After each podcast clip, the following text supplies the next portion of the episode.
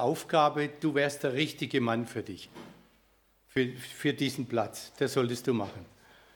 Drei Leute unabhängig voneinander, das kann ja nur der Wille Gottes sein. Wir haben überlegt, meine Frau und ich, und Renate sagte, du, unsere Aufgabe in Japan ist noch nicht erfüllt. Wir müssen noch mal hin. Eigentlich würde ich das andere lieber machen. Das wird mir passen, aber es war richtig. Wir mussten noch mal zurück und haben noch mal vier Jahre in Japan gearbeitet und das war sehr wertvolle Zeit. In dieser Geschichte, die ich jetzt vorlesen möchte, da geht es auch um ein Muss. Und zwar spürte Jesus ein göttliches Muss. Das Wort, das da steht im griechischen Dei, das bezeichnet oft ein, ein göttliches Muss, eine Herausforderung. Und Jesus hat es gespürt. Ursprünglich wollte er einen anderen Weg gehen, aber da kommen wir nachher drauf. Johannes 4, ein ganz langes Gespräch zwischen Jesus und einer samaritischen Frau an einem Brunnen. Als nun Jesus erfuhr, dass die Pharisäer, dass den Pharisäern zu Ohren gekommen war, dass er mehr Jünger machte und taufte als Johannes, obwohl Jesus nicht selber taufte, sondern seine Jünger, verließ er Judäa und ging wieder nach Galiläa. Er musste aber durch Samarien reisen. Da kam er in eine Stadt Samariens, die heißt Sycha, nahe bei dem Feld, das Jakob seinem Sohn Josef gab. Es war dort Jakobs Brunnen. Weil nun Jesus müde war von der Reise, setzte er sich an den Brunnen nieder. Es war aber um die sechste Stunde, das heißt zwölf Uhr mittags. Da kommt eine Frau aus Samarien, um Wasser zu schöpfen. Jesus spricht zu ihr, gib mir zu trinken. Denn seine Jünger waren in die Stadt gegangen, um Essen zu kaufen. Da spricht die samaritische Frau zu ihm, was? Du bittest mich um etwas zu trinken, der du ein Jude bist und ich eine samaritische Frau? Denn die Juden hatten keine Gemeinschaft mit den Samaritern. Jesus antwortete und sprach zu ihr, wenn du erkenntest die Gabe Gottes und wer der ist, der zu dir sagt, gib mir zu trinken, du betest ihn und er gebe dir lebendiges Wasser. Spricht zu ihm die Frau, Herr, du hast doch nichts, womit du schöpfen kannst. Und der Brunnen ist tief. Woher hast du lebendiges Wasser? Bist du mehr als unser Vater Jakob, der uns diesen Brunnen gab? Und er hat daraus getrunken und seine Kinder und sein Vieh. Jesus antwortete und sprach zu ihr, wer von diesem Wasser trinkt, den wird wieder dürsten. Wer aber von dem Wasser trinken wird, das ich ihm gebe, der wird in Ewigkeit nicht dürsten, sondern das Wasser, das ich ihm geben werde, das wird in ihm eine Quelle des Wassers werden, die in das ewige Leben quillt. Spricht die Frau zu ihm, Herr, gib mir solches Wasser, dass ich nicht, dass ich nicht mehr dürste und nicht mehr hierher kommen muss, um zu schöpfen. Jesus spricht zu ihr, geh hin und ruf deinen Mann und komm wieder her. Frau antwortete und sprach zu ihm, ich habe keinen Mann. Spricht Jesus zu ihr, hast recht geredet. Ich habe keinen Mann. Fünf Männer hast du gehabt. Und der, den du nun hast, der ist nicht dein Mann. Du hast recht gesagt. Die Frau spricht zu ihm, Herr, ich sehe, dass du ein Prophet bist. Unsere Väter haben auf diesem Berg angebetet. Und ihr sagt, in Jerusalem ist die Stätte, wo man anbeten soll. Jesus spricht zu ihr, glaube mir, Frau, es kommt die Zeit, da du weder auf diesem Berg noch in Jerusalem den Vater anbeten werdest. Ihr wisst nicht, was ihr anbetet. Wir aber wissen, was wir anbeten, denn das Heil kommt von den Juden. Aber es kommt die Zeit, und es ist schon jetzt, dass die wahren Anbeter den Vater anbeten werden im Geist und in der Wahrheit. Denn auch der Vater will solche Anbeter haben. Gott ist Geist und ihn anbeten, die müssen ihn im Geist und in der Wahrheit anbeten. Spricht die Frau zu ihm, ich weiß, dass der Messias kommt, der der Christus heißt. Wenn dieser kommt, wird er uns alles verkündigen. Jesus spricht zu ihr, ich bin's, der mit dir redet. Unterdessen kamen seine Jünger und wunderten sich, dass er mit einer Frau redete. Und doch sagte niemand, was fragst du oder was redest du mit ihr? Da ließ die Frau ihren Krug stehen und ging in die Stadt und spricht zu den Leuten, kommt, seht einen Menschen, der mir alles gesagt hat, was ich getan habe, ob er nicht der Christus, ob er nicht der Christus sei. Da gingen sie aus der Stadt heraus und kamen zu ihm. Inzwischen lassen wir den Schluss. Es glaubten an ihn viele Samariter aus dieser Stadt, ab Vers 39, um der Rede willen der Frau, die das bezeugte, er hat mir alles gesagt, was ich getan habe. Als nun die Samariter zu ihm kamen, baten sie ihn zu bleiben, und er blieb zwei Tage da und noch viel mehr glaubten um seiner Worte willen und sprachen zu der Frau, von nun an glauben wir nicht mehr um deiner Rede willen, denn wir haben selber gehört und erkannt, dieser ist wahrlich der Weltretter. Normalerweise habe ich drei Punkte, wenn ich äh, eine Predigt vorbereite. Ich möchte zehn Anmerkungen zu dieser Geschichte weitergeben. Kurze Anmerkungen. Das eine ist das göttliche Muss. Es heißt hier, hat er zeigt, er musste durch Samarien reisen. Der kürzeste Weg von Jerusalem nach Kapernaum war direkt durch das Gebiet der Samariter drei Tage reisen. Das könnt ihr hier sehen. Ja, Jerusalem, Samaria und dann Kapernaum am See Genezareth. Das waren drei Tage Reisen. Aber die Juden gingen, wenn sie nach Jerusalem gingen, nie durch das Gebiet der Samariter, sondern sie gingen runter ins Jordantal, auch wenn sie in Kana oder Sepuris oder Nazareth wohnten, ins Jordantal, das Jordantal entlang und dann bei Jericho rauf nach Jerusalem. Dadurch war die Reise fünf bis sechs Tage. Ja, das war ja alles zu Fuß.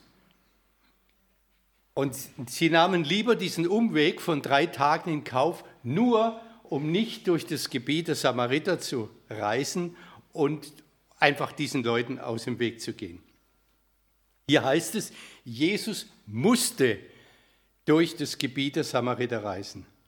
Einerseits, um seinen fanatischen Landsleuten aus dem Weg zu gehen, andererseits aber spürte er einen göttlichen Auftrag, ein göttliches Muss. Und wie gesagt, das griechische Wort Dei, das bedeutet oft ein göttliches Muss. Dieser Weg war für ihn und vor allem auch für seine Jünger eine Herausforderung. Sie hatten gelernt, mit dem Pack haben wir nichts zu tun. Denen gehen wir aus dem Weg. Mit denen möchten wir nichts zu tun haben. Und Jesus führt sie jetzt genau durch das Gebiet, Begegnung vorprogrammiert. Zweites Stichwort Psycha. Psycha hier in der Mitte wo auch Jakobsbrunnen steht, wenn ihr es erkennen könnt. Ein geschichtsträchtiger Ort, den Jakob gekauft hatte und auf seinem Totenbett für seinen Sohn Josef bestimmt. Die Mumie Josefs haben die Israeliten 40 Jahre durch die Wüste getragen und dort an diesem Land, das ihm gehörte, bestattet. Ähm, die Juden bestritten, dass die Samariter Jakobs Kinder seien, also Israeliten, Nachkommen von Abraham, Isaac und Jakob. Die Samariter selbst aber sahen sich als Kinder Ephraims und Manasses, also den Söhnen von Josef. Der Brunnen wurde von Jakob ursprünglich angelegt. Er war 30 Meter tief und ein Sickerbrunnen, also ein Brunnen, wo Grundwasser zusammenlief, wo immer frisches Wasser da war. Und der nie trocken fiel. Natürlich war bei 30 Meter Tiefe besonderes Schöpfgerät nötig, um von da das Wasser hochzuholen. Drittes Stichwort. 12 Uhr mittags. Jesus war müde von der Reise und durstig.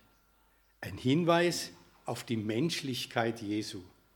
Er war nicht der große Hero, der allen Problemen enthoben war, sondern er war Mensch wie wir, der Sohn Gottes, erschöpft, müde und durstig. Geradezu menschlich. Kennen wir alle, oder? erschöpft sind vor lauter Vorbereitungen auf die Prüfungen und, und, und. Jesus kannte das. Und er blieb an dem Brunnen sitzen. Warum ich das sage? Die Jünger gingen zum Einkauf in die Stadt. Das ist nur eine Nebenbemerkung, die uns aber etwas ganz Wichtiges vor Augen führt. Das heißt, die Jünger hatten schon sehr viel gelernt in dieser Zeit mit Jesus. Ohne ihn wären sie nie auf die Idee gekommen, bei den Samaritern Essen zu kaufen.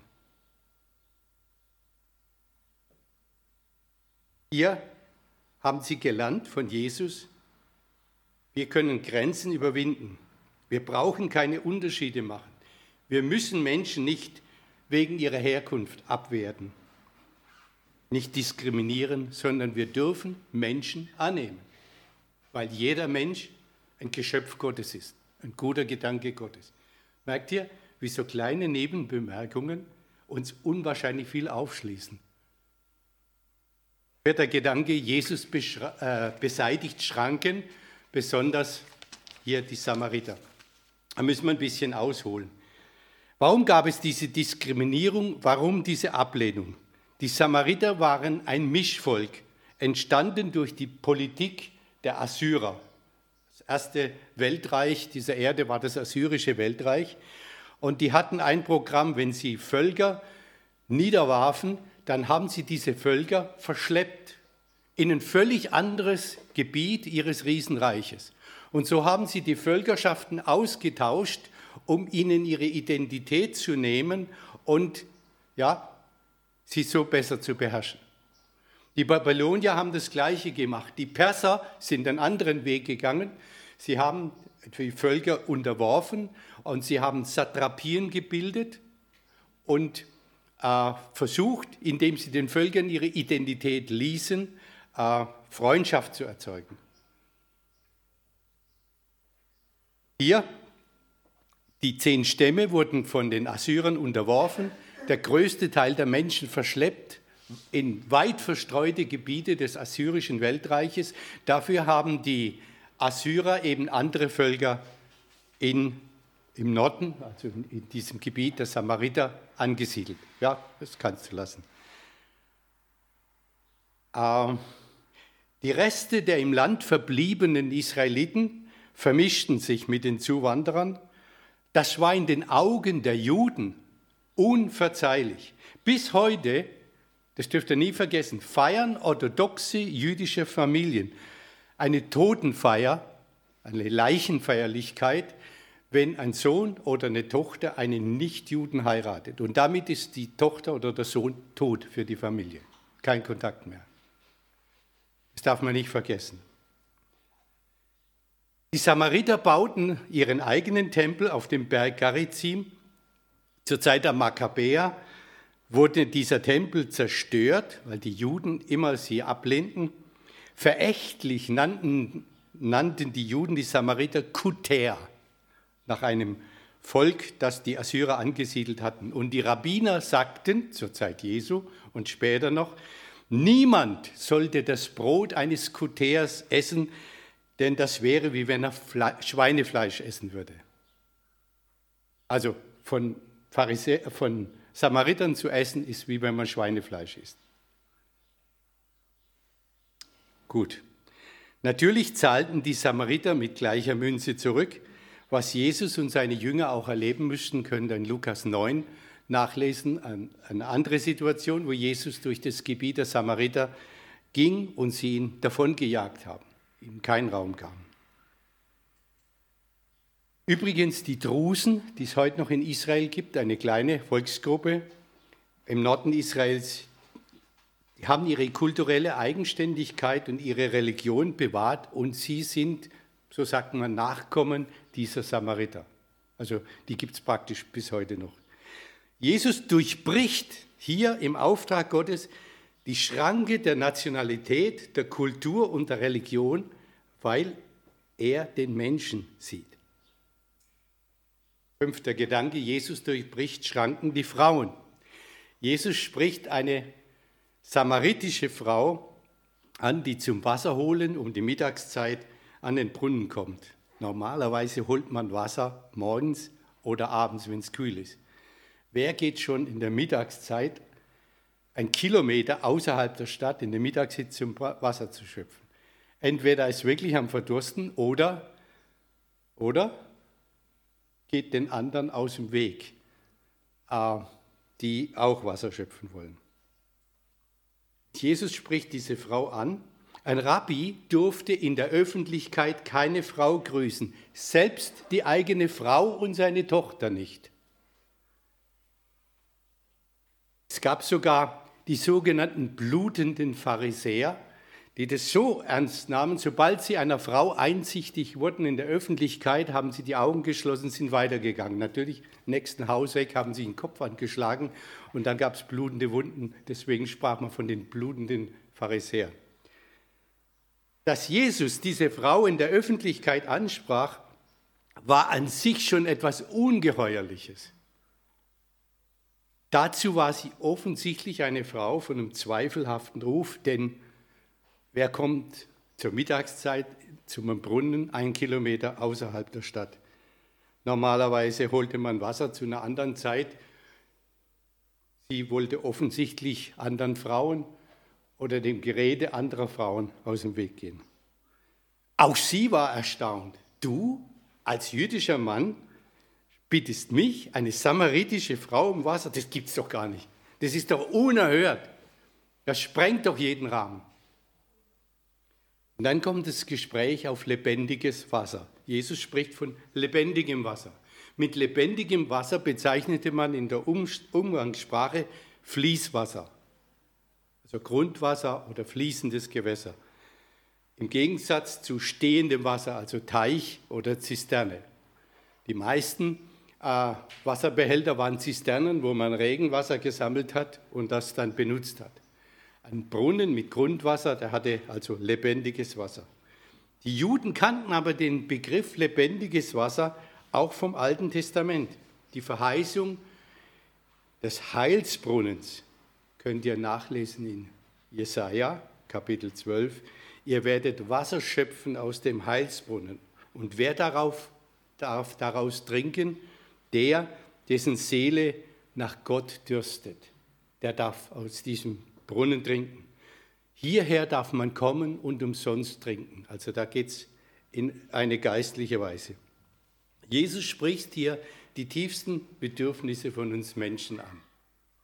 Lebenshunger und Lebensdurst. Also der Hunger nach Leben und der Durst der Seele nach echtem Leben, nach wirklichem Tiefgang. Das in uns Menschen einfach angelegt ist. Ein tiefer Hunger nach Leben, ein tiefer Durst nach der Seele nach Tiefgang. Das menschliche Herz dürstet nach etwas, das letztendlich kein Mensch geben kann, sondern nur der dreieinige Gott selbst. Kirchenvater Augustin hat das so ausgedrückt in seinem berühmten Satz, auf dich hin hast du uns geschaffen, o oh Gott, und unruhig ist unser Herz, bis dass es ruht in dir. Wohl dem, der diesen Durst noch in sich spürt, bei dem sich der Hunger nach echtem Leben meldet.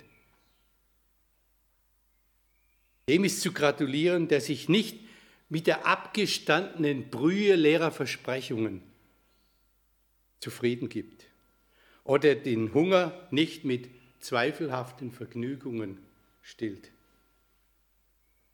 und der den Durst nicht mit toten Hoffnungen löscht.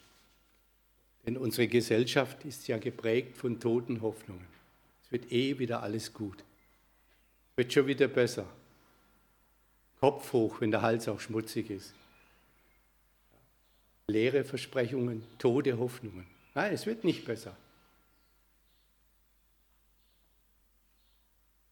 Und dann kommt diese interessante Wendung. Ich habe es für mich als Stichwort genannt, Lebenswasser nicht ohne Lebensveränderung. Scheinbar völlig ohne Zusammenhang spricht Jesus die Frau an und sagt, bring deinen Mann. Was hat das mit dem lebendigen Wasser, mit dem Durst der Seele zu tun, von dem Sie vorher gesprochen hatten? Jesus macht deutlich, Das lebendige Wasser erhält man nur, wenn man der Wahrheit ins Auge blickt. Die Frau hat versucht, ihren Lebensdurst, ihren Lebenshunger durch Beziehungen zu stillen. Fünf Männer hat sie verschlissen. Und der, mit dem sie jetzt gerade zusammenlebt, mit dem ist sie nicht verheiratet. Hochmodern, oder? Das ist fast eine Zustandsbeschreibung unserer westlichen Welt im 21. Jahrhundert. In meiner Studentenzeit hieß es, wer zweimal mit derselben pennt, der gehört schon zum Establishment. Ja, kennt ihr die Sprüche noch aus der 68er Generation, die mittlerweile die Enkel weiter tradieren? Also hochmodern und todunglücklich. Ist das nicht eine Zustandsbeschreibung des modernen Menschen? Modern, aber todunglücklich. Interessanterweise, Jesus verurteilt sie nicht, macht aber deutlich, dass hier an diesem Punkt Heilung geschehen muss. Wie kann ein verkorkstes Leben geheilt werden? Wie eine verdrehte Lebenseinstellung korrigiert werden? Es gibt nur einen Weg dazu. Buße, das heißt Erkenntnis der falschen Haltung, Lebenshaltung, Lebenseinstellung, Vergebung durch den lebendigen Gott. Und er hat uns ja diese Zusage gegeben im Psalm 103, der dir alle deine Sünden, nicht nur einige deiner Sünden, der dir alle deine Sünden vergibt und heilt alle deine Gebrechen, der dein Leben vom Verderben erlöst, dass du der dich krönt mit Gnade und Barmherzigkeit. Was für eine tolle Zusage. Also, Buße im Sinne von Erkenntnis des falschen Wegs, Umkehr, Vergebung und Neuanfang. Und Neuanfang heißt immer Neubeginn in der Kraft und in der Leitung durch die Leitung des Heiligen Geistes. Der christliche Glaube kennt zwei Offenbarungen, zwei wichtige Offenbarungen. Das erste, die Offenbarung des lebendigen Gottes, wie er ist und was er für mich sein will. Und zugleich Offenbarung unserer Seele vor seinem Angesicht, wer wir eigentlich sind. Beides sehen wir hier in dem Gespräch mit der Samariterin. Sie erkennt im Gespräch, wer Jesus wirklich ist. Nicht nur dieser müde jüdische Mann, der am Brunnen sitzt und Durst hat, sondern der Messias Israels, der Heiland der Welt. Und zugleich erkennt sie die Verlorenheit ihrer Existenz. Sieht zugleich die Heilungschance. Ich finde das so faszinierend. Und dann kommen sie auf das Gespräch, ja, Propheten. Was, wer sind sie? Was ist ihre Aufgabe? Wir verstehen unter Propheten meist Vorhersager, also Leute, die die Zukunft voraussagen. Aber 95 Prozent dessen, was die Propheten im Alten und Neuen Testament getan haben, war nicht Vorhersager, sondern Hervorsager. Das heißt, sie haben im Auftrag Gottes in die Situation, die Lebenssituation der Menschen, des Volkes Gottes im Alten Testament, der Gemeinde Gottes gesprochen. Sie sprechen hinein in die Lebenswirklichkeit des, der Menschen. Sie weisen Menschen oder ganze Völker darauf hin, was falsch läuft im Leben. Doch sie tun das nicht, um Menschen in Verzweiflung zu stürzen, sondern sie tun das, um ihnen einen Weg zu zeigen zu einem heilen, gesunden und richtigen Leben. Ja, zu einem gelingenden Leben. Das ist die Aufgabe der Propheten. Ihr Auftrag war es, Gottes Willen den Menschen weiterzugeben. Wieso kommt die Frau jetzt auf den Berg Garizim? Ja, das hier angesprochen. Ja, ihr betet in Jerusalem, wir beten in Garizim. Was ist der richtige Platz zu beten? Was steht hinter dieser Frage? Will sie nur ablenken? Im Gegenteil. Sie spürt, ich bin schuldig. Ich muss Gott ein Opfer bringen. Welches ist der richtige Ort, wo ich mit Gott wieder in Ordnung kommen kann? Sie wurde dazu erzogen, der Berg Garizim, das ist der richtige Ort mit seinem Tempel. Und gleichzeitig die Juden mit ihrem Tempel in Jerusalem zu verachten. Dazu hatte man sogar die Schrift verdreht. Jesus muss richtigstellen, ihr wisst nicht, was ihr anbetet. Wir wissen es, denn, das ist ein Satz, der eigentlich ein, ein Dorn im Fleisch der Jahrhunderte war, das Heil kommt von den Juden. Das Heil kommt von den Juden. Gott hat Abraham berufen und mit ihm ein Volk. Und Jesus kommt von seiner Herkunft her aus diesem Volk. Das Heil kommt von den Juden. Ihr könnt jetzt durch die ganze Weltgeschichte gehen. In jedem Volk wird diese Aussage bestritten. Und es bleibt trotzdem stehen. Das Heil kommt von diesem Volk. Eine harte, aber zutiefst wahre Aussage und die ist bis heute so geblieben. Der Gott, der sich in Abraham ein Volk erwählte und durch Mose dieses Volk aus der Sklaverei in Ägypten führte, ist der Gott und Vater Jesu, unseres Erlösers, der dreieinige Gott. Deswegen dürfen wir als Christen nie und nimmer Verachtung der Juden dulden. Antisemitismus ist ein No-Go. Vielleicht auch hin und wieder mal wieder sagen. Ich bin schon fast am Schluss. Neunter Gedanke, echte und falsche Anbetung. Wie kann man diesen Gott richtig anbeten? Es gibt falsche und richtige Anbetungen bis zum heutigen Tag. Falsche Anbetung geschieht dann, wenn man nur das von Gott akzeptiert, was einem behagt. So war es bei den Samaritern. Die fünf Bücher Mose, die akzeptieren wir, alles andere interessiert uns nicht. Falsche Anbetung geschieht, wenn man sich auf seine Unwissenheit beruft, sagt, ich weiß halt nicht besser. Der liebe Gott wird schon akzeptieren. Geht nicht. Falsche Anbetung geschieht, wenn man Anbetung und Aberglauben verwechselt, beziehungsweise im Aberglauben verhaftet bleibt. So entsteht ein Volksglaube, wo sich Aberglaube und Glaube vermischen. Eine ganz gefährliche Sache. Synkretismus ist die große, das, dies, das große Problem für die christliche Mission in dieser Welt. Und sind wir ehrlich, auch in Österreich.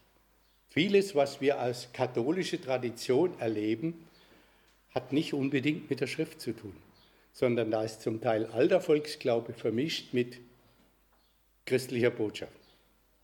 Wahre oder echte Anbetung ist nicht an Stoffliches gebunden, benötigt keine Bilder und schon gar keine Götzenbilder. Wahre und echte Anbetung ist nicht an einen Ort gebunden, wiewohl ein Gebetsort hilfreich sein kann. Wahre und echte Anbetung ist nicht an bestimmte Formen gebunden. Gott ist Geist und wir sollen ihn im Geist suchen und anbeten.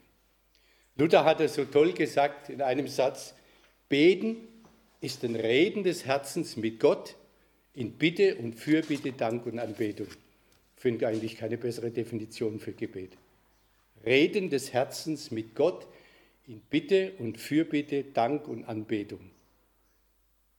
Ort ist nicht wichtig, Zeit ist nicht wichtig. Gebet ist ein Reden des Herzens mit dem lebendigen Gott.